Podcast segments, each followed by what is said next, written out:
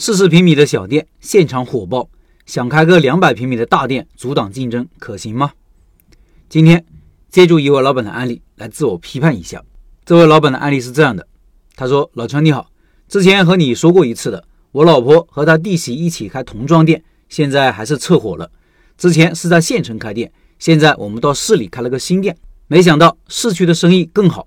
目前是个四十平米的小店，面积太小。客人一多，满店是人，有点流量接不住的感觉，也担心客户进来以后体验不够好。我们也考虑，目前已经引起了同行的注意，且同行相对而言竞争力不强。我们犹豫要不要开个两百平米以上的大店，品类做全，扩大本地势能，让别人不敢轻易再跟。请老陈和其他朋友给点建议。以下是我给老板的建议：第一，建议先把这个店做好，稳定一段时间以后再考虑开新店。我们开店不是看谁跑得快。而是看谁跑得稳、跑得远、跑得久。有其他老板说要走完一个完整的春夏秋冬，看看真实的盈利情况再做决定，我表示认同。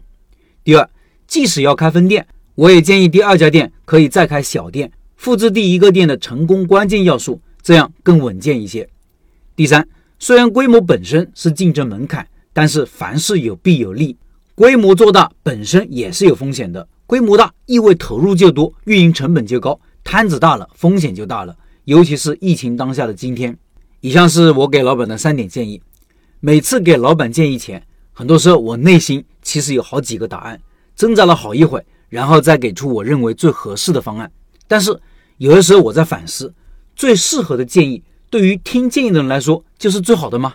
可能未必。为啥这么说呢？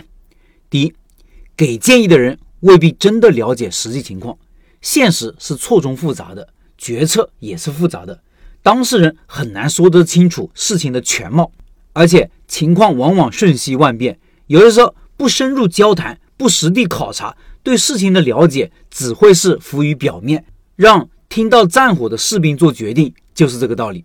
第二，认知缺陷，给建议的人虽然经验丰富，思考问题更加全面深入，判断也可能相对准确，但是不得不承认，无论是谁都有犯错的时候。都有拿不定主意的时候，马爸爸够厉害吧？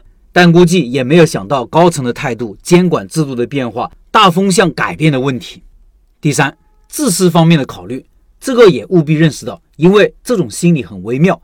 给建议的人一方面不希望你犯错，但是也不希望自己犯错，不希望自己被打脸，至少不被明显的打脸。所以那些预测股市的大仙们只会说模棱两可的建议，无论你做啥都是对的。但是这种建议本身失去了指导意义，这方面我要求自己尽量不要脸，不怕说错，旗帜鲜明的坚持一种理念。比如案例中的老板，如果他没有听从建议，而是去开了个大店，而且成功了，我会从心底里祝福老板。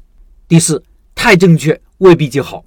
我常常跟我老婆说，如果十年前的我遇上十年后的我，十年前的老陈问十年后的老陈，我是否应该辞掉工作？拿出七十万来开个大店，我的建议一定是否定的。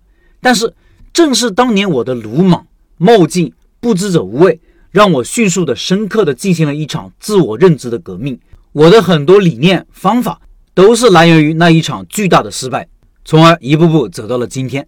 正确就一定有更大的价值吗？错误就毫无用处吗？未必吧。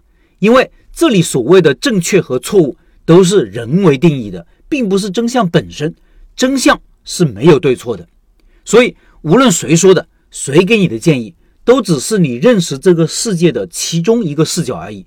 如果能认识到这一点，上面四点担心也就不复存在了。